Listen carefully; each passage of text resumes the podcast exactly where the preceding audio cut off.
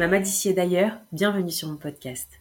Je suis Marion, j'ai 31 ans et je suis maman d'un merveilleux petit garçon de 2 ans qui se prénomme Nathan. Parce que la maternité est plurielle et universelle, Mama, c'est le rendez-vous des mamans du monde. Ici, on ouvre son regard sur la maternité. On tend à faire connaître cette vision de la maternité à la fois avant-gardiste tout autant qu'ancestrale. Mama le podcast, c'est un appel à incarner sa maternité en s'inspirant, se nourrissant des histoires, des us et coutumes, des traditions des mamans d'ici et d'ailleurs. Mama le podcast, c'est un temps qui nous est offert, où les histoires sont authentiques et les émotions pures.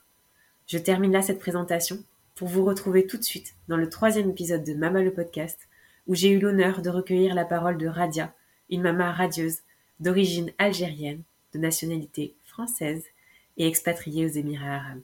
À tout de suite. Bonjour Radia. Bonjour Marion, comment vas-tu?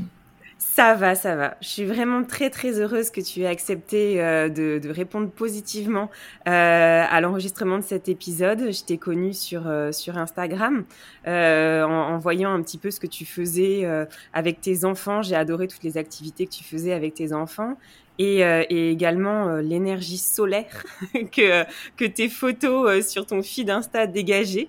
Alors je me suis dit bon bah j'y vais, je me lance, je lui envoie un message et on va voir si, si elle répond positivement pour que pour quand j'en apprenne un petit peu plus euh, davantage sur euh, sur qui tu es, ta culture d'origine, euh, ce que tu pourrais nous, nous apporter sur sur ce podcast. Et donc te voilà, donc je te laisse sans plus tarder te présenter. Je te remercie déjà d'avoir euh, pensé à moi parce que vraiment ça m'a fait énormément euh, plaisir parce que pareil, je te suivais sur Insta. Ben, Insta c'est euh, vraiment un monde virtuel mais qui rapproche sans qu'on se rende compte. Et du coup ça m'a fait énormément plaisir que tu tu tu m'interpelles. Et pourquoi pas? Parce que des fois la vie de quelqu'un peut aussi aider. J'aurais aimé dans quelques points d'avoir des avis d'autres personnes donc c'est toujours un point positif à prendre. Alors moi, je suis Radia, je suis maman de quatre enfants. Je suis éducatrice euh, jeune enfant. Euh, j'ai arrêté de travailler pendant euh, à peu près là, ça fait bah, 12 ans. Aujourd'hui, c'est notre anniversaire de mariage, donc ça fait exactement, exactement 12 ans qu'on a pris la décision avec mon conjoint qu'un de nous deux s'arrête de travailler et puis qu'on commence, qu'on commence les expatriations. Donc j'ai pas hésité, j'ai pas du tout hésité une seule seconde euh, à franchir euh, le pas d'expatriation parce que pour moi c'était euh, vraiment enrichissant pour les enfants et que à l'époque j'en avais que que trois, mais même pour trois enfants c'était un point positif pour eux. Et au fil des, des, temps, à la base, j'étais juste animatrice de centre de loisirs. J'avais juste un babat.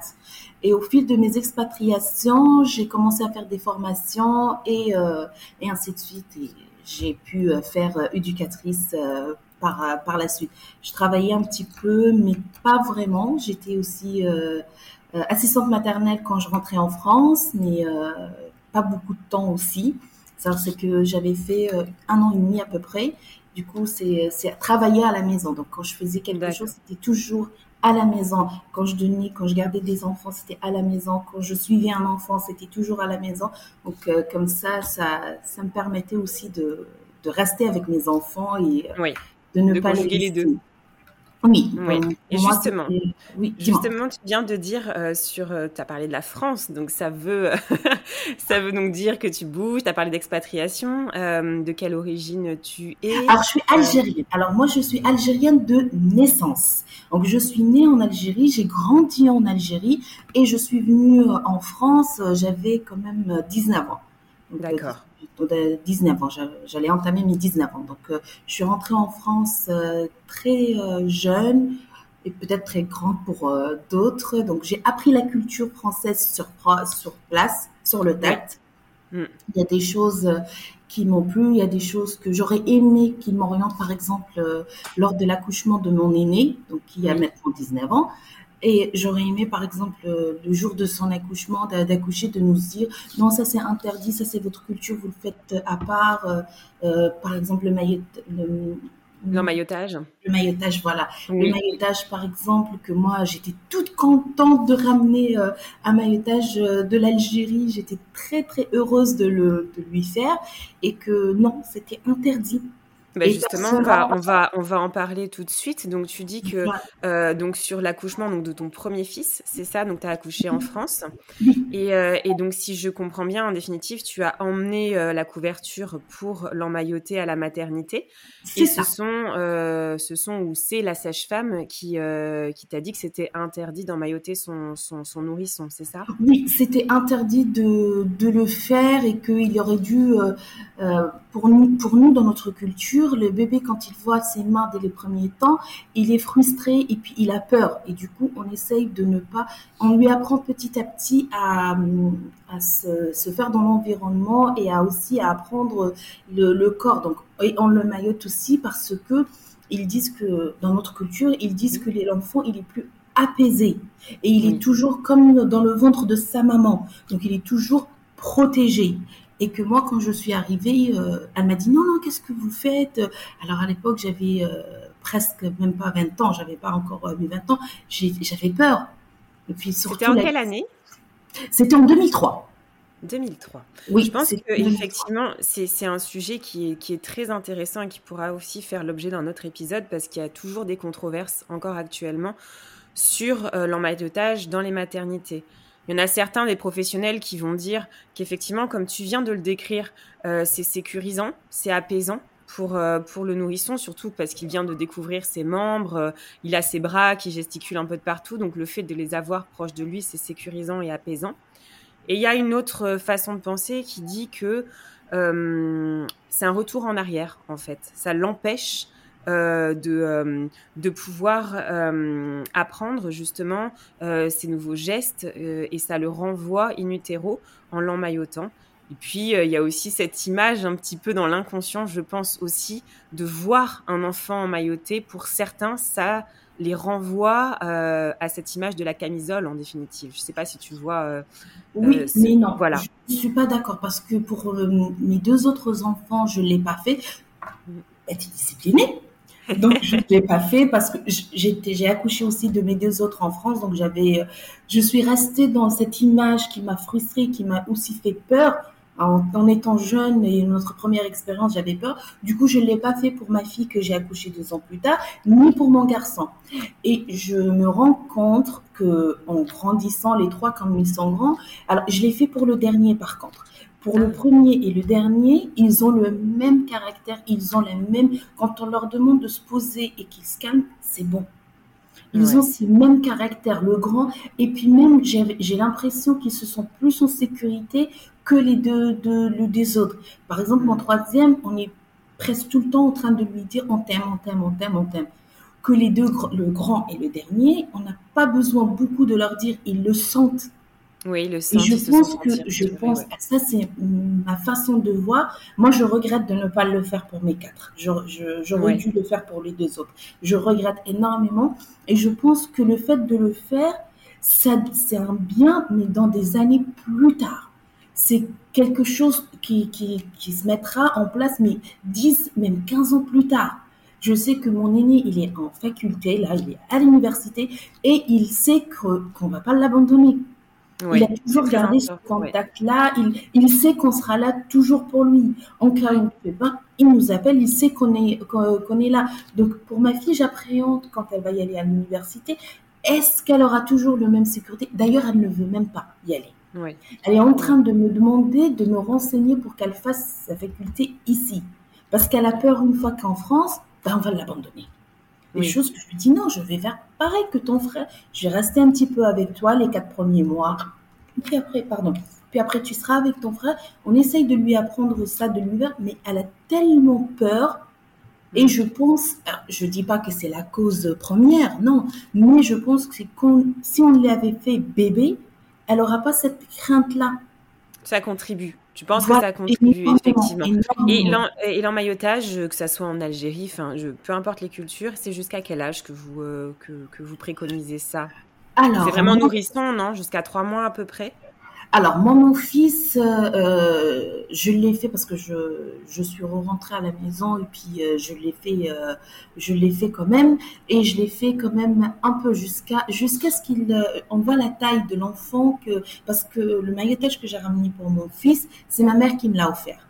Hmm. Une fois qu'il sera et qu'il ne lui va plus, ça y est, on arrête. D'accord. Ok. Je ne peux pas te dire la- le temps exact, Ouais. je ne sais pas. Et c'est le C'est même en que- rapport à- au tissu, en définitive, à la Tissu, couverture voilà, que parce que c'est pas une couverture, c'est vraiment un, c'est comme, euh, c'est comme un drap. D'accord. C'est Ok. pas une couverture, c'est comme un drap que ma mère, Ouais. euh, elle m'a fait euh, elle, elle-même et je l'ai utilisé. Dommage, il est resté en France, j'aurais dû euh, le ramener. Et je l'ai utilisé aussi pour mon, mon, mon, mon dernier.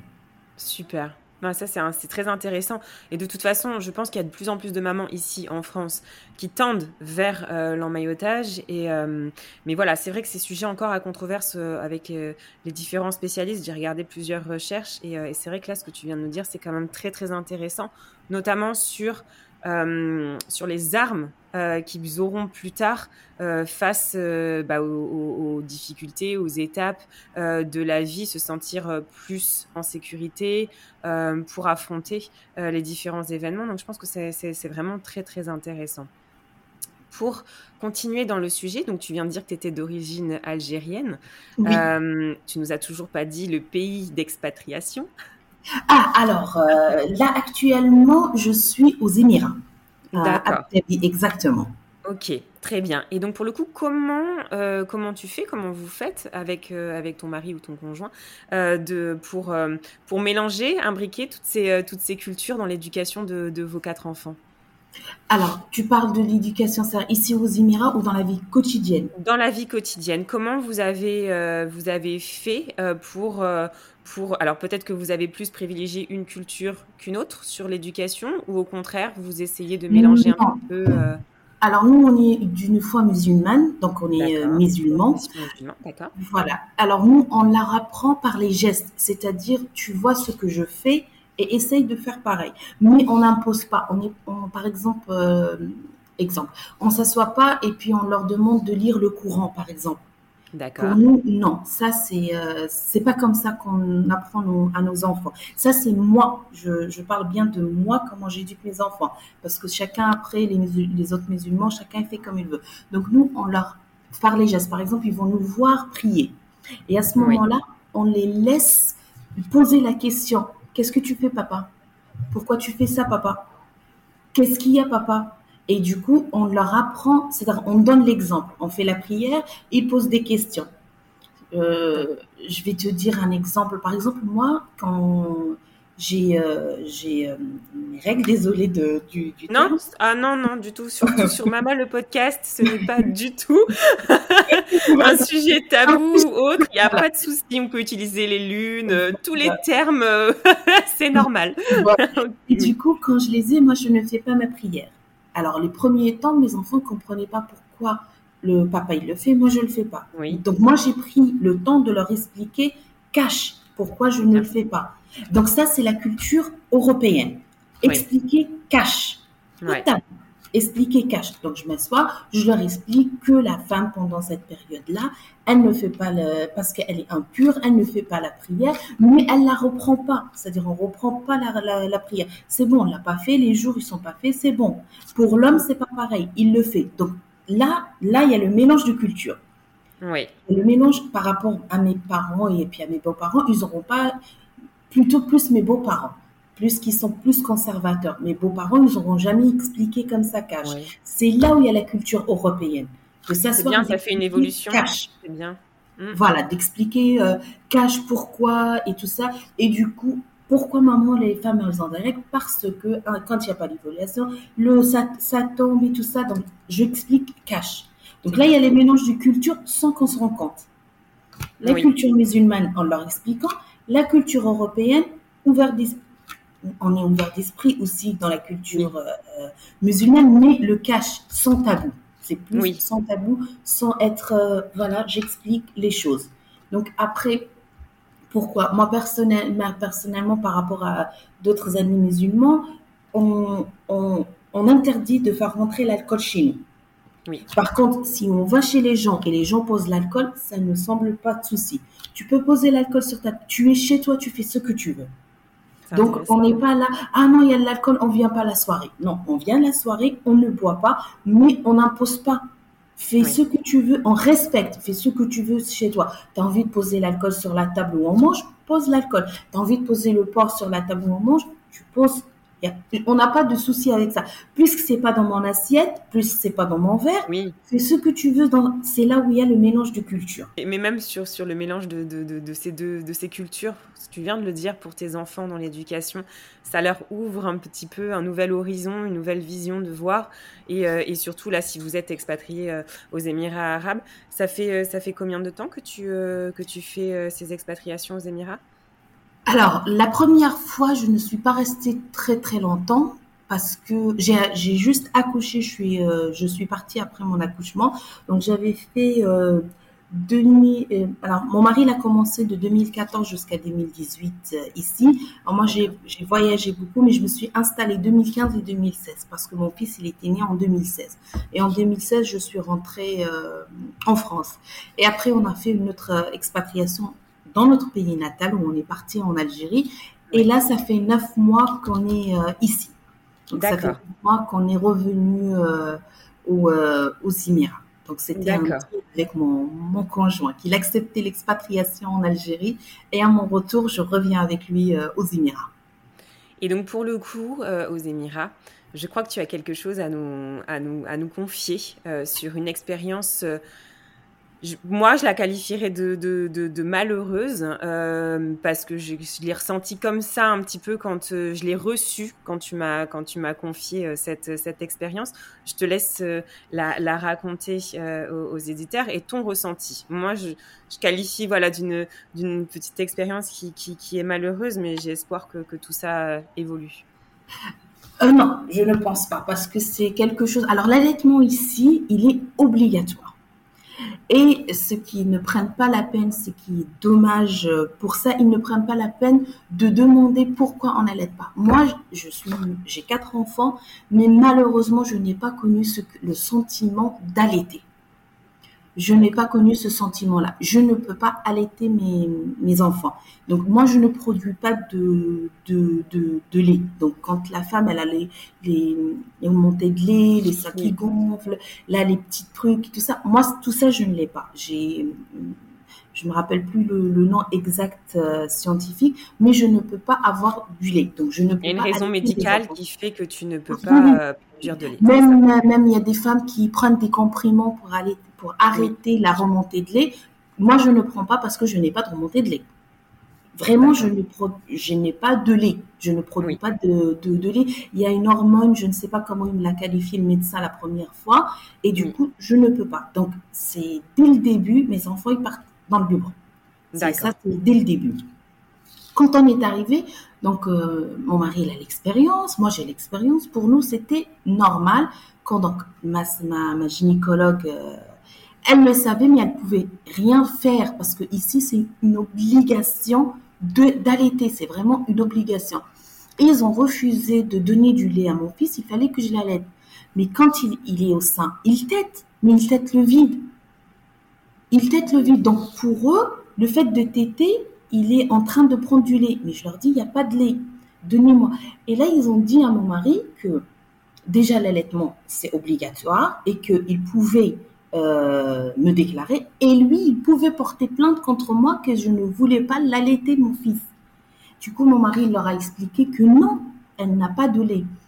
Que je ne peux pas allaiter, c'est pas je ne veux pas. C'est quoi ce, ce, ce, ce délire C'est impossible. Et il était obligé à un certain moment d'appeler l'avocat de la boîte pour avoir des renseignements parce que vraiment il refuse. Parce que s'il nous déclare, on ne peut pas acheter du lait en poudre. Ah, d'accord. Si une déclare, on ne peut pas acheter du lait, euh, du lait euh, en poudre. Comme le laitement, il est euh, obligatoire. Incroyable. on ne peut pas. Du coup, qu'est-ce qu'elle a fait, ma gynécologue? Elle m'a, elle a demandé à mon mari d'acheter. Elle a demandé, non, il était contraint, il était dans l'obligation quand même d'acheter le tire-lait, oui. le tire le, tirelet. oui, voilà. c'est ça. Oui. Et elle était à côté de moi, donc elle essayait, elle, elle me massait le sein et tout ça. Elle essayait de comprendre parce que je pense que c'est le premier cas qu'ils ont eu dans leur vie d'expérience. Je pense que c'était la première fois qu'ils, donc on tirait, on tirait, il n'y avait pas de jusqu'à un certain moment, il y avait du sang. À ce moment-là, il fallait arrêter. Et du coup, mon mari, il a un petit peu crisé, puis il a dit stop, là, c'est inhumain ce que vous faites, c'est pas normal et tout ça. Vous voyez que, mais c'est la procédure qui est comme ça. J'imagine combien ça a dû être difficile pour toi. Ben, c'est plus, euh, c'est plus, moi je me suis sentie que je n'y avais pas de vie privée, je n'avais pas de choix. Et du coup, j'ai accouché, j'ai gardé mon fils, euh, j'ai attendu qu'il grandisse un peu, donc j'ai accouché moi de, le 2 avril, et euh, le 18 juin, on est parti. Oui. J'ai attendu qu'il soit grand et je suis euh, et je suis partie. Je suis rentrée en France parce que d'une j'avais un peu peur oui. J'avais un peu peur de, de, ce qui va se passer. Je ne savais pas, je ne connaissais pas le, le pays euh, vraiment. Je, donc j'avais peur un peu, un petit peu, mais ça reste, euh, ça, ça, reste quand même euh, un, bon pays. Mais ça, sur ce point-là, moi, ça m'a fait un peu, un peu, un peu peur. Du coup, après, bah, elle a marqué dans mon dossier que non, c'était pas, c'était, c'était pas volontaire, c'était involontaire et que c'était comme ça. Mais effectivement, j'ai fait les recherches et la loi euh, aux Émirats impose euh, clairement de donner le sein jusqu'aux deux ans de l'enfant et que si la mère rencontre des difficultés, ça serait une nourrice euh, qui pourrait la remplacer. Et le père, comme tu viens exactement de le décrire, peut poursuivre son épouse en justice si elle refuse l'allaitement. Est-ce que toi, tu as entendu parler de cette fameuse nourrice ou pas du tout? Non, euh, non, j'en ai pas. Et, puis ma gynécologue, comme elle m'a suivie pendant le neuf mois, elle voyait. Et puis des fois, des fois j'avais mes petits qui venaient avec nous pour voir l'échographie, pour voir le bébé, tout ça. Je pense qu'elle a vu que c'était pas une mauvaise volonté. Oui. Et du coup, elle était quand même par rapport à la, parce que elle, elle, elle est là, a, c'est elle qui m'a accouchée, mais après il y a une autre équipe. Il y a l'équipe aussi euh, d'auxiliaires, il y a l'équipe. Euh, donc elle, elle est là pour moi, mais il y a l'équipe pour le l'enfant. Oui. Parce que c'est pas, pas pareil. Donc il y a l'équipe pour l'enfant et tout ça. Donc elle était quand même présente et elle était non, laissez, je vais faire. Elle était quand même protectrice. Elle était bienveillante avec toi, oui. Bienveillante, mm. voilà. Mm. La loi, elle y est, mais elle, elle a essayé de, de le faire moins sentir euh, que c'est voilà. Mais ça n'a pas empêché que je parte. Ça n'a pas empêché. Bien que sûr. Je suis bien sûr. Parce que sur cette nourrice, justement, j'ai fait des recherches et euh, il n'y a rien, en tout cas, il n'y a aucune condition qui est écrite euh, noir sur blanc. Euh, les conditions ne sont pas claires euh, sur la façon dont on peut en faire appel ou sur sur la prise en charge de cette nourrice. Encore une fois, qui sait qui la paye Si toutefois la maman peut pas peut pas mener à bien son allaitement, il y a rien vraiment là-dessus. Et sur les, les, les, raisons, les conditions médicales, comme exactement ton cas, la loi ne prévoit rien si une mère est en incapacité euh, médicale pour allaiter. Il euh, n'y a rien, il n'y a aucune clause qui permet de, de, de, contourner cette loi, de justifier qu'une maman ne, peut, ne puisse pas allaiter. Mais euh, sur, sur ton témoignage, ce qui interpelle clairement, et tu viens de le dire en tout cas, euh, euh ce qui t'a rendu le plus triste et ce qui t'a poussé à, à partir, c'est clairement le droit des femmes puisque euh, tu t'es sentie en tout cas euh, complètement délaissée dans ton choix et peut-être dans ton statut de femme, puisque euh, clairement cette loi, faut le dire, prive les femmes de disposer de son corps librement. Alors ils ont les, alors ils ont les lois. Ici, la loi de la femme, elle est, elle a des lois. Donc c'est presque pareil comme en Europe. Mais je crois qu'ils ont mis cette loi dans les droits de l'enfant pour contourner. Voilà, je pense qu'ils n'ont jamais rencontré. J'aurais peut-être dû, au lieu de, de, de, de m'enfuir, j'aurais peut-être dû euh, me battre et puis euh, parler qu'il y a des femmes de mon cas. Oui. Et que de, de, le mettre dans les réseaux sociaux, de dire que y a, est-ce qu'il y a des femmes qui ont reçu, d'avoir d'autres récoltés d'autres témoignages, exactement. et aussi d'en parler tout ça parce que euh, quand je suis revenue là, le pays il est réceptif. Il est pas, ils auront pu entendre euh, entendre ça. Mais alors, est-ce qu'il y a eu d'autres femmes de mon cas et qui sont choisies de fuir comme, euh, comme, comme, comme moi? Je n'ai aucune idée. Parce que moi, j'ai cherché la solution la plus facile pour moi et pour mes enfants. Prendre mes enfants et, euh, et partir. Et, euh, et, partir. Et puis mon mari nous l'a dit, il m'a dit, fais comme tu le sens. Tu n'es pas obligé de, de finir l'expatriation avec moi. Fais comme vraiment comme tu le sens. Si tu sens que tu as le besoin et que ça te fait peur, tu y vas. Mais, j'aurais peut-être dû plus me renseigner, plus euh, me, me battre. Mais à cette période-là, je n'étais pas capable du tout. Ah, je veux bien croire, c'est certain. Je n'étais pas capable. Oui, c'est certain. Et ce principe-là d'allaitement jusqu'aux deux ans euh, figure dans le dans le Coran, hein, si je ne me trompe pas. c'est ça. Mais de manière plus atténuée, je crois qu'il euh, je crois qu'il cite que c'est euh, les mères peuvent allaiter leur enfant jusqu'à jusqu'à deux ah ans. c'est ça. C'est ça. Alors c'est dit que il doit.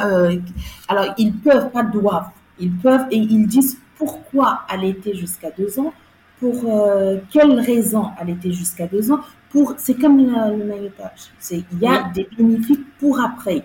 Donc, il y a une raison si dans l'islam, dans le Coran, c'est marqué jusqu'à leurs deux ans, c'est pour une telle, pour la raison que l'enfant, il est mieux nourri. Le, lait de la maman, il n'y a pas mieux que le lait de la maman. Que l'enfant, il sera plus robuste et que ça fait des femmes aussi, euh, dans le futur, elles seront plus fécondables, ils peuvent plus avoir d'enfants et tout ça. Donc, ça fait des biens il n'oblige pas, dans le Coran, c'est pas marqué obligé, point. Allez, oui, à la mm. Voilà. Parce que l'islam, c'est qui bien dans l'islam, c'est pas une, une obligation, mais c'est euh, c'est plus euh, ouverture. C'est que des fois, c'est mal interprété. Ils disent deux ans, deux ans. Mais non, il faut savoir pourquoi. Il y a du bien pour l'enfant. C'est ça. Je, je, euh, voulais vraiment remettre le principe au cœur parce que euh, voilà, moi je ne suis pas de confession musulmane, mais c'est vrai qu'à la lecture du Coran, quand euh, j'ai préparé l'émission, je me suis dit effectivement que dans l'écrit, dans le Coran, on voit quand même euh, le choix qui est laissé avec ce mot de pouvoir et pas d'obligation qu'on retrouve dans la loi dont on vient de parler aux, Émirats arabes. Donc je pense que c'était intéressant de, de, remettre ce principe aussi au, au, cœur. Aujourd'hui, comment je finirai là-dessus sur ce sujet? Euh, avec, avec le recul euh, sur cette expérience, tu as ressenti de la culpabilité, tu t'es ressenti comment sur ton postpartum? Est-ce que ça a eu un impact sur ton postpartum? Tu as dit que tu as fui. Comment tu as géré tout ça après? Alors, j'ai fui, j'ai mis mon point sur, euh, sur la carte géographique de, de France et j'ai choisi la Touraine. Donc je ne connais pas la, je ne connaissais pas du tout, du tout la, Touraine. Et du coup, je suis partie euh, en Touraine euh, à l'aventure. La Touraine m'a aidé énormément, vraiment énormément. Le paysage, les châteaux, moi j'adore tout ce qui est château, j'adore les lacs, j'adore euh, donc le fait d'être dans un environnement comme ça, parce qu'on avait sélectionné quelques quelques villes. Puis après j'ai dit allez hop, on met le doigt sur la Touraine, c'est la Touraine qui, euh, qui sera plus adaptée à mon caractère et elle sera plus, euh, elle va plus m'apaiser qu'autre chose. Et c'est vrai. Et c'est vrai. La Touraine m'a aidé énormément, euh, énormément en 2016 et en 2017. vraiment. alors, j'ai pas ressenti que j'ai fui certes, mais j'avais pas ressenti de culpabilité parce que c'est quelque chose qui, on ne peut pas, on, on peut juste accepter comment on est créé. On ne peut pas, on ne peut pas dire pourquoi je suis créé comme ça, pourquoi j'aurais pas dû. Non, c'est pas moi qui ai choisi. Alors, c'est encore une confession musulmane, c'est que Dieu m'a fait comme ça, je dois l'accepter peu importe. S'il m'a fait comme ça, c'est qu'il y a une raison. Si, par exemple, je ne peux pas allaiter mes enfants, il y a une raison. Mais en parallèle, il m'a donné d'autres choses. Il m'a donné plus de patience par, par, par rapport à d'autres, plus de chance par rapport à d'autres. Donc, on ne peut pas avoir tout dans la vie. C'est impossible. On ne peut pas tout avoir. Donc, le fait qu'il m'a enlevé un truc, il m'en a donné dix. Pourquoi je me rabats sur celui qui m'a pas donné et je ne vois pas les dix autres? Donc, du coup, j'ai pris les dix autres. Donc, ça, c'est c'est au-delà de mes forces. Ce qui est dans mes forces, c'est de me battre, c'est de montrer à mes enfants, bah non, on a changé. Je n'ai pas expliqué à mes enfants pourquoi on est parti, que je leur ai pas dit c'est à cause de ça. Bon, là, ça, on a un petit peu, comme dit mon mari, euh, on dérobe un peu la vérité. Donc on leur a dit juste que je ne supportais pas la chaleur et que euh, moi j'aime bien tout ce qui et ça c'est depuis ma naissance. J'adore la pluie, j'adore euh, le j'adore le vent, j'adore aller marcher sous la pluie. Donc on leur a dit que je n'arrivais pas à supporter ça et que c'est bien pour euh, Racine de naître dans un, environnement plus le Racine c'est le petit dernier. Quand tu es arrivé en France, est-ce que tu as été accompagnée, est-ce que tu as été dans des associations ou autres pour pour connaître un petit peu la culture française? Parce que tu ne la connaissais pas, si je me trompe pas. Voilà. Non, du tout. Alors, quand je suis arrivée, je suis arrivée avec le papa de mes deux grands enfants. D'accord. Du coup, je suis arrivée avec le papa de mes deux grands euh, enfants et euh, je suis restée avec euh, le papa de mes deux grands à peu près de 2000. je suis arrivée en 2002 jusqu'à en 2006. D'accord. Et après, en 2006, je je ne pouvais pas supporter, je ne voulais pas donner l'éducation à mes enfants de, de, leur papa. Je ne voulais pas qu'ils euh, vivent dans l'environnement avec qui j'ai vécu avec leur papa parce que c'était quelqu'un qui était très violent, quelqu'un qui, euh, qui me séquestrait, tout ça. Donc c'était un passé très très dur. Et je ne voulais pas du tout, du tout, du tout, du tout qu'ils vivent cette vie-là. Je ne me voyais pas à, à 20 ans, 20 ans plus tard, et que mes enfants, ils ont cette vie-là. Donc, j'ai décidé de, de, me séparer et de divorcer. Euh, et la force de le faire mm. Oui, avec euh, bah, c'est que à un certain moment on pose le pour et le contre. Qu'est-ce que mes enfants veulent? Est-ce qu'ils ont mérité Pour moi, les enfants, ils n'ont pas, ils ont pas demandé d'être nés. Mais s'ils sont là et on n'arrive pas à les protéger, pourquoi on les fait? Pourquoi on les fait? Donc du coup, je me suis dit, est-ce que arrivé à l'époque, euh, ma fille, elle avait, euh, elle avait pas de lit par exemple, et elle était petite. Donc, est-ce que elle a pas de lit? Elle n'a pas de ce qu'il faut. J'avais mes, beaux-frères, je les appelle toujours mes beaux-frères, je les appelle jamais mes ex-beaux-frères parce que c'était des anges. Et j'ai toujours le contact avec eux euh, jusqu'au jour d'aujourd'hui parce que mm. mes beaux-frères, ils sont des anges. C'est mes beaux-frères qui m'aidaient énormément. Est-ce que je vais demander à mes beaux-frères toute leur vie toute leur vie ou pas? Donc j'ai décidé de partir et quand j'ai décidé de, de partir, j'ai appris la langue française par les billets des euh, euh, faux des noms et tout ça, par les billets de, de des centres de formation. J'ai appris la langue française. J'ai appris ce que ça veut dire la CAF, les aides et tout ça. Mm. Et j'ai eu une chance inouïe, inouïe d'avoir un voisin qui était une perle et que je le remercierai jamais, jamais assez. C'est lui qui m'a dit pourquoi tu ne fais pas euh, animatrice. C'est lui qui m'a inscrit dans, dans la formation pour être euh, animatrice, qui m'a inscrit pour être pour faire le, euh, le, le, BAPAT. Lui, il était directeur de centre de loisirs et il a vu comment je réagis avec mes enfants, comment je réagis avec les enfants, mm. et il m'a dit pourquoi tu ne fais pas le BAPAT et je t'aide? C'est incroyable. un ange qui s'est mis sur ton chemin. c'est vraiment que Dieu, des fois, il nous envoie des personnes pour nous aider. Et lui, il était là. C'est lui qui m'a ouvert la porte pour faire cette formation-là. Du coup, je l'ai fait, je l'ai réussi, je l'ai eu, euh, je l'ai eu à la main. Et puis après, ça a enchaîné. J'ai accumulé de travail. J'étais toute seule avec mes deux enfants. Je faisais vendeuse parce que l'animation, je faisais ma formation. Et les week-ends, je travaillais comme vendeuse pour survenir à mes, à mes, à mes besoins. Parce que, bien, bien sûr. voilà, parce que euh, je ne connaissais pas très bien la cave. Je ne savais pas tout ça à l'époque.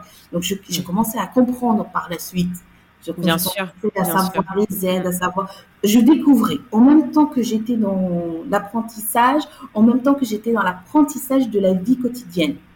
Et j'ai eu aussi une chance inouïe, mais vraiment inouïe. J'ai travaillé comme euh, secrétaire euh, lors de, de, ma formation d'apprentissage de, de langue. Il fallait, il fallait faire une formation, non pas une formation, un stage oui. Il fallait faire un stage. Et moi, j'ai fait un stage autant que secrétaire médical. Oui. Et j'étais dans, j'étais dans tout ce qui est cancérologie. Tout ce qui est cancer, les radios, suivi, euh, les chimios et tout ça. Bon, je ne faisais pas tout ce qui est par prasse, mais j'étais à l'accompagnement des gens. D'accord. Et un des radiologues qui était un élu, qui était un élu à l'époque, et, et, qui a vu comment je réagis avec les patients et que les patients ils avaient toujours le sourire quand il me voyait. Il m'avait demandé une fois, il m'avait demandé si je pouvais euh, lui rendre service en venant un week-end.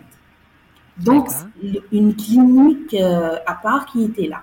Mais pour travailler dans cette clinique-là, il fallait avoir la nationalité française. Ah. Donc, je, je, lui ai dit, OK, il n'y a aucun souci, il n'y a pas de souci. Et quand je suis venue pour lui rendre le service et tout ça, ils ont refusé de me faire le petit contrat parce que j'avais pas la nationalité française. Il m'a fait la demande de nationalité française, il a fait le dossier. En trois mois, j'ai eu ma nationalité française. C'est merveilleux. Tu as été naturalisée alors? Et, en trois mois. Donc, j'ai dit juste oui, que je te rends un service, il n'y a aucun souci pour moi. Au contraire, j'ai adoré. Et en parallèle, il m'a fait, c'était pas que prévu. Oui, c'est vraiment oui. des choses. C'est que vraiment. C'est encore une rencontre. Euh... Rencontre, oui, par hasard. Sans hasard, oui, oui, oui. Par hasard et que même lui, il savait même pas que je n'avais pas. Il n'a pas, il n'a pas compris pourquoi il a reçu l'email de refuser que je viens le week-end euh, d'après. Du coup, quand il a demandé, il a dit OK, pas de souci. Il a fait la demande et là, je reçois un coup de fil de la sous-préfecture en me disant Votre dossier, il est là, mais il est incomplet. Apparemment, vous avez un enfant. Ah. J'ai dit oui. J'ai dit oui. Alors, venez avec tel document, tel document, tel document. Donc, je suis partie. Et à ce moment-là, parce qu'à l'époque, les enfants, qui les deux parents n'ont pas la nationalité, ils ne peuvent pas bénéficier de la nationalité. Du coup, j'ai fait la nationalité à mes enfants aussi. Oui. Donc ils m'ont demandé de ramener. Euh, j'étais euh, à l'époque j'étais enceinte de, de, ma fille. Elle n'était pas encore. Euh, elle n'était pas encore. je l'ai eu en 2005, en mars à peu près 2005. moi j'ai accouché qu'en juin. Donc du coup que j'ai donné les papiers pour ma fille. Oui. Et c'était comme ça aussi que je suis devenue naturalisée. C'était aussi un coup de chance. La vie, elle est, la vie, elle est donc, je me suis un peu perdue sur la question. Mm. non, non, c'est parce que je te demandais comment tu étais euh, quand tu étais arrivée en France. Est-ce que tu avais été dans des associations accompagnées ou autres? Donc là, en fait, tu as, très bien répondu que la France, en tout cas, t'a très bien accueilli puisque maintenant, euh, maintenant, on a dépassé ce stade. Tu, tu es française. oui.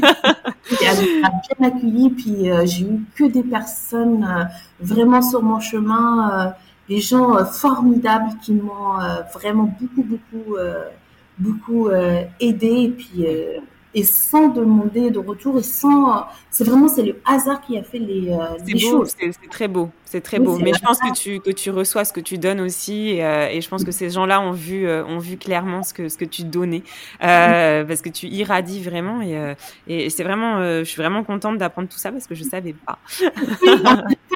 Oui on n'avait pas parlé parce que même ici les gens ils ne, ils ne savent pas que comme mes enfants, ils voient beaucoup, euh, ils voient pas beaucoup plutôt leur euh, leur géniteur, et c'est mon mari qui les a élevés depuis qu'on est ensemble, et du coup personne ne remarque que, que c'est pas ses enfants parce qu'ils l'appellent papa, parce qu'ils ont une complicité, euh, parce que je me suis jamais dit ah non c'est pas tes enfants, non je laisse faire, puisqu'il est rentré dans notre vie. C'est qu'il a, quand il est rentré dans notre vie, il est rentré dans notre. Lui, il était déjà expatrié, il était déjà dans, dans le domaine. Il était déjà un homme expatrié. Quand il est rentré dans notre vie, il est rentré dans notre vie à nous trois. Et du coup, je lui ai jamais euh, dit non, tu es rentré dans ma vie, ça c'est mes enfants, je les élève comme je veux. Non, c'est que dès le début, il était là, c'est un papa. Voilà, dans la cellule familiale. Euh, voilà. Dès le début, il avait compris que s'il rentrait, il rentrait pour trois personnes. Donc dès le début, il a pris ça euh, et ça lui a fait plaisir euh, parce que ils ont toujours vécu avec nous, partis toujours euh, là où on va avec nous et on ne sent pas. Si tu t'assois avec lui et tu t'assois avec eux, tu n'as pas l'impression que c'est un beau-père. Oui, je vois on ce que tu pas. On ne le sent pas du tout que c'est beau. C'est beau d'en être arrivé là. Ouais, ouais. Pour toi, pour la cellule familiale, pour tes enfants, pour lui, c'est un bel équilibre. Oui, et puis même, même lui, je lui remercierai encore une fois. Dieu l'a mis dans le chemin. Mais oui, je, je le dis, je dis que mon mari, c'est Dieu qui l'a mis sur mon, euh, sur mon chemin parce que je n'avais pas envie de, de, me remarier. Puis euh, il était, euh, il était là. Je ne regrette pas parce que c'est un très très bon père pour les quatre enfants. Il est excellent. C'est un très, en ce jour d'anniversaire de mariage en plus. Oui. J'ai retenu. Hein. Aujourd'hui, on a fait, nous, nous disons la preuve, comme c'est un très très bon père. Le pauvre, bah, le jour de son repos, il est parti leur faire les passeports algériens parce qu'ils ils veulent partir. Euh, ah Algérie, donc il s'est dit, Dieu, normalement on aurait dû sortir euh, tous les deux, mais non, il est parti euh, en priorité. Encore une fois, euh, ça prouve que c'est un très très bon père. Mais oui, oui, oui. Mais justement, en parlant d'Algérie, on va terminer sur deux petites anecdotes si tu as des petits remèdes de grand-mère, des petites des petites recettes pour soigner les enfants, je sais pas que tu as à nous confier sur ta culture peut-être ou tes origines algériennes. Alors, je ne sais pas si c'est une culture euh, typiquement algérienne, parce que je pense que tout le monde le fait. Mais euh, moi, j'aimerais bien partager ça. C'est la complicité dans les âges de ma belle-mère avec euh, ses petits-enfants. Ses petits enfants. Je me rappelle une fois, mon fils, il avait de la fièvre et ma belle-mère, elle lui a mis des, pommes de terre un peu partout sur le, front et elle a mis son foulard à elle. C'était son, son foulard. Alors, c'est les foulards vraiment euh, typique euh, berbère, ça lui faisait énormément plaisir, lui, de ressentir ça et de d'avoir cette complicité avec sa, sa mamie. Et puis, en même temps, de voir aussi par, par génération, quand même, ces deux générations différentes, et qu'il y a toujours cette transmission de, de choses euh, qui se font, qui se font, qui se font encore. Oui. Et, et aussi, alors, ça, c'est, je ne sais pas aussi, c'est typique. Nous, les oliviers, euh, on a l'huile d'olive que j'ai par exemple à la maison, ou l'huile d'olive en général depuis 12 euh, ans, 12 euh, ans, 13 ans maintenant. Depuis 13 ans maintenant, c'est ma belle-mère qui le fait. Donc c'est oui. pure huile d'olive de chez ma belle-mère. Et on fait tout avec. Ouais. Quand je te dis tout avec, tu tousses, tu le prends, tu guéris. C'est incroyable. on a guéri un panari une magique, mais vraiment magique. On a guéri un panari. mon fils, il a eu un panari euh, une fois. Mon mari, il était en déplacement euh, à Genève, donc du coup, moi, je connaissais pas. Donc, je, je l'ai emmené et il s'est fait opérer directement. Ils lui ont enlevé le, doigt parce qu'il avait un panari. Donc, ils m'ont dit il faut, c'est une opération et tout ça. Donc, j'ai directement dit, euh, dit j'ai appelé le papa, j'ai dit à mon mari, il m'a dit vas-y, si ça te semble que l'opération allait bien, je fais-le, moi je rentre tout de suite. Donc du coup, euh, j'ai pris euh, rendez-vous aussitôt et puis il s'est fait opérer aussitôt. La deuxième fois, il a eu un panari. Et là, mon mari lui a dit non. Non, non, non, non, non, ça passe pas comme ça. Il a pris l'huile d'olive et il l'a mis sur son, sur son doigt et une compresse qu'il a vraiment imbibée de l'huile d'olive, mais vraiment imbibée de l'huile d'olive. Et puis il a mis le sparadrap. Il a fait ça pendant trois ou quatre jours, mais tout le temps, tout le temps, il s'est pas lassé. Et tout le temps. Dès qu'il sent que le puits il commence à sortir, il faut changer. Généralement, on va dire deux heures, on va dire. Oui. Parce qu'on ne rappelle pas, c'est lui qui a géré. Et du coup, dès qu'il voit qu'il, ça y est, le puits commence à sortir, il refait, il refait, il refait. Et ben, mon fils, il n'avait pas besoin de, incroyable, de, d'une opération.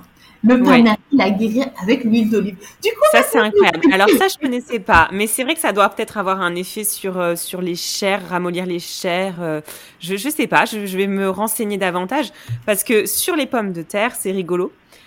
Euh, moi, j'ai fait ça aussi à mon fils, en fait. À Nathan, quand il avait ses poussées dentaires et qu'il avait des, de la fièvre, je lui mettais des épluchures de pommes de terre dans les chaussettes et je lui laissais en fait la nuit. Et, euh, et lui, ça le dérangeait sans plus. Je pense qu'il trouvait ça euh, surprenant euh, à la, voilà, dans un premier temps, mais à l'âge qu'il avait, voilà, c'était euh, c'était sans sans être anormal pour lui. C'était surtout ma famille qui me regardait avec des grands yeux en me disant qu'est-ce qu'elle est en train de faire encore celle-ci. Mais les pommes de terre c'est quand même connu et, reconnu pour des propriétés euh, anti-inflammatoires en fait, et euh, parce que ça a des, enzymes qui permettent d'aider à faire baisser la température. Et, euh, je sais qu'il y en a même qui font des bouillons d'épluchures de, de, pommes de terre quand quand ils sont un peu fiévreux. Ça coûte rien et, sans danger pour pour les enfants. donc donc ouais, c'est vraiment très intéressant. À l'huile d'olive, je peux t'assurer, le vrai huile d'olive. Oui d'olive commerciale. Parce que oui, bien sûr. Le vrai huile d'olive. C'est vraiment le vrai huile, euh, le vrai huile d'olive. Il dirait pas mal de choses. Moi, la toux, je ne leur donne jamais du sirop pour la toux. Ouais. Jamais. Ça, je ne leur donne jamais. C'est que l'huile d'olive. Et puis maintenant, les enfants, ils sont tellement habitués au goût de l'huile d'olive qu'ils le prennent à la cuillère. Et du coup, des fois, le matin, quand je les vois un peu fatigués et tout ça, donc je leur dis, allez prendre une, euh, une cuillère d'huile d'olive avant d'aller à l'école. Donc l'huile d'olive, il est devenu dans notre vie quotidienne comme de l'eau. Ils ne boivent pas une grande quantité, mais dès qu'ils sentent prenez une, une, cuillère de l'huile d'olive, c'est énergisant. Donc du coup, et puis par, par des plats aussi, il y a des plats aussi quand je vois que que ce plat-là ils adorent, je dose l'huile d'olive. Par exemple, les pâtes, je leur mets une bonne quantité. Je sais qu'ils vont bien manger et que l'huile d'olive va aussi les nourrir. Parce qu'il est bien aussi pour la peau, comme une crème, comme, euh, comme Il est bien aussi pour euh, les pointes des, des, cheveux. Donc ça, c'est l'un des remèdes que j'ai découvert avec euh, mon mari parce qu'il est d'origine Kaby. Donc j'ai découvert et je me régale. ah, j'adore, ouais. Oui, à chaque octobre, j'ai mes bouteilles pour l'année à chaque octobre, peu importe où on est, ma belle-mère, elle s'assure de ne les envoyer, de les envoyer. Et comme elle leur dit, oui, mais Radia, c'est une arabe, donc elle a un litre de plus. donc ah, j'adore. Oui, ah, j'adore ma belle-mère. Elle fait ah, les années euh, d'après. Là, j'ai hâte, elle va venir le mois prochain, justement après la, elle attend la récolte et elle attend de le faire et de oui. Elle attend exprès pour me ramener. Et à chaque année, elle leur dit, mais pourquoi Radia? Ah non, Radia, c'est une arabe. Elle connaît pas l'huile d'olive. Et du coup, j'ai mon litre qu'à moi et que personne ne C'est génial. Ah, j'adore. Ah, c'est super. Mm. Et on finit sur euh, alors je ne sais pas si je sais que tu m'en avais parlé, mais je trouve intéressant d'en parler. Pour le coup, c'est vraiment dans, dans, dans la culture euh, des, des musulmans, euh, ce fameux euh, euh, ce fameux objet, c'est toi qui vas le dévoiler, qu'on met sous le sous le berceau des enfants ah pour chasser le mauvais œil, les cauchemars, pour apaiser euh, le, le, le nourrisson, je précise. Hein. Ah, encore une fois, je ne sais pas si c'est dans la culture musulmane ou pas, parce que ça, c'est notre tradition. C'est que ma mère, elle a appris à ma mère et ce que ma mère, elle a appris euh, pour moi. De génération en génération. Génération en génération. Je ne peux pas confirmer que c'est un truc typique musulman. Peut-être euh, dans d'autres euh, religions, ils le font aussi quand les, les, les, dames, elles vont nous écouter. Peut-être elles se disent, oui, moi aussi, je fais. Je crois que les juifs le font aussi, oui. Voilà. Aucune idée, c'est dans, le fait d'être musulman ou pas. Moi, c'est ma mère qui m'a appris ça. J'avais mon fils, mon aîné, qui pleurait toutes les nuits, mais qui n'arrivait pas à se calmer. C'était un mhm. truc, euh, mais vraiment, euh, je n'ai jamais vu, euh, vu, un bébé comme ça. Et ma mère, elle m'avait dit, d'ailleurs, c'est ma grand-mère qui m'a donné le courant, de prendre un livre de, de courant oui. et de mettre un couteau. Mais pas les couteaux qu'on cuisine, les couteaux de, pour manger, les couteaux vraiment à beurre. Oui. Les couteaux de beurre, les petits couteaux oui. là. oui, les petits. Et de mettre en dessous de sa tête, de mettre le courant et de mettre euh, le couteau dessus et de le laisser. Et ça l'a calmé. Et ça l'a calmé. Ça l'a calmé. Le fait d'avoir le courant aussi en dessous, ça l'a calmé un petit peu, ça l'a fait, euh, ça l'a fait, et aussi peut-être oui, apaiser, euh, apaiser aussi. Peut-être aussi les deux mélanges, ou peut-être. Oui. En les cas, elle m'avait dit de faire ça, je l'ai fait et ça m'a réussi. Et après, quand il a grandi, ce petit livret, je l'ai mis dans ma voiture et ça m'a énormément protégé. Bon, bien sûr, on, précise qu'il faut euh, voilà que, que, le couteau soit hors de portée de l'enfant, euh, voilà que ça soit bien pour les nourrissons. Je, parle de vraiment au-dessus du bien sûr. porter le matelas, le mettre. Si un nourrisson, oui, bien sûr. Un nourrisson. Il n'y a aucun, risque. Aucun risque qu'il le prend, même je pense à 4, 5, 6 mois, même à un an, il faut vraiment qu'il le soulève et qu'il le prend. Oui. Il y a oui, oui. C'est vraiment sur le matelas hors de portée. Euh, ouais. Je sais qu'il y en a même qui mettent un peu de sel pour, euh, pour purifier en même temps. J'ai vu ça en fait euh, en, en, faisant les recherches sur, ce que tu, sur cette anecdote-là.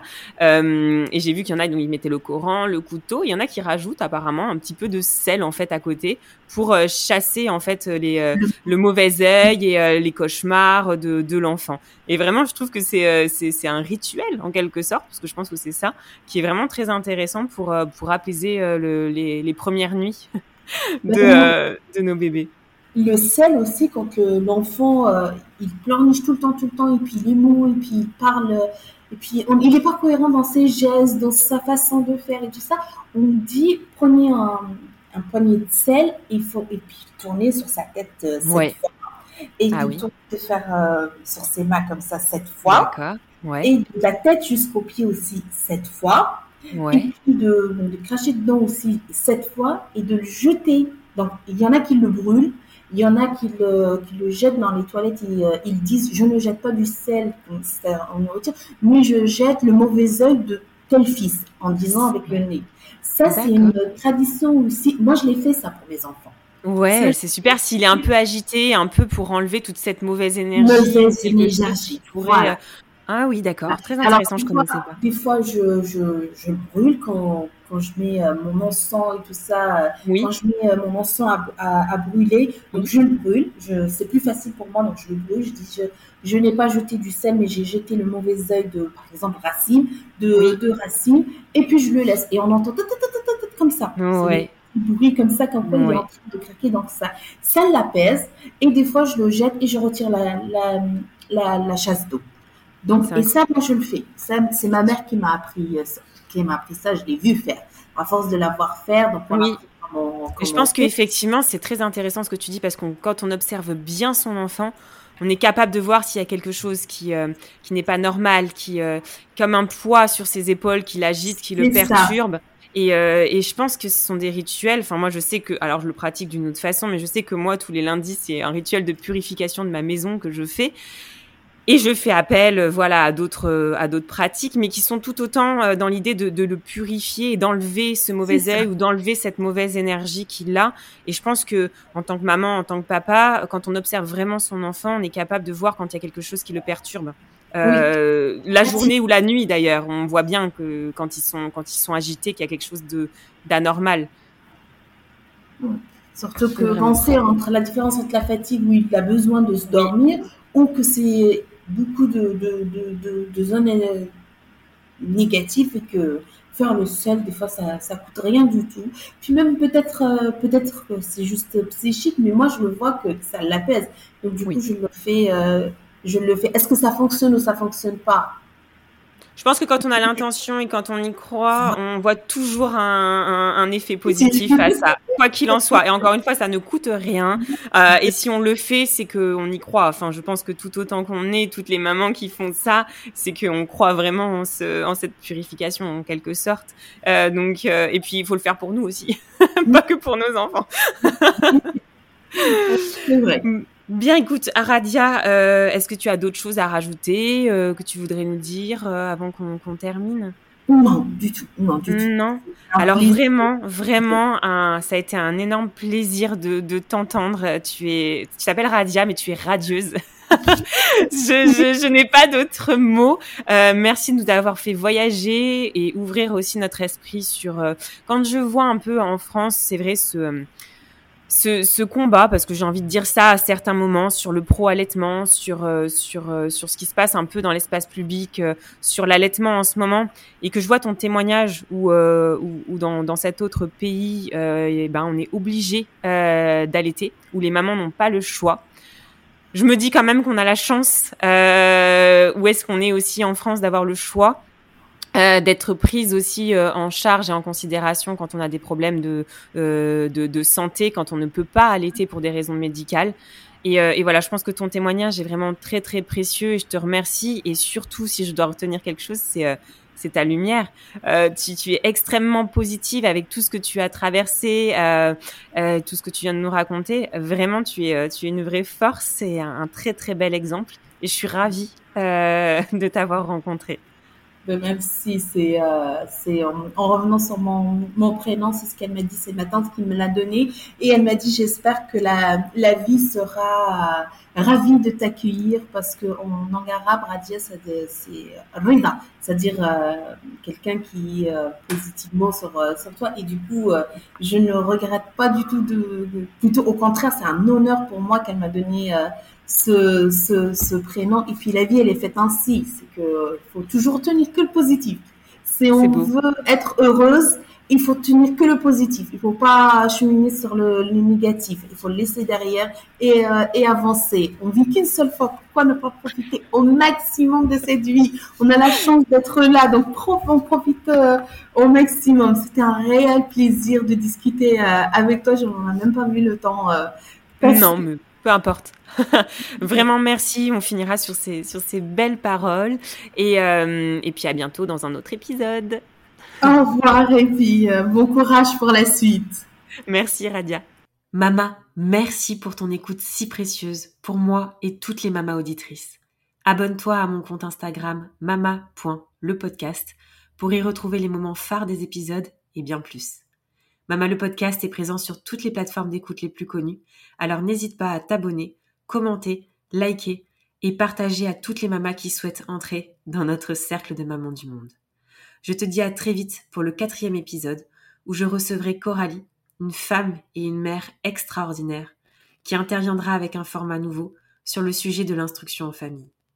Attendez-vous à un épisode poignant tout autant qu'émouvant. Mais en attendant, Mama, n'oublie pas, ta maternité t'appartient. Elle est un univers aussi merveilleux que le monde à explorer.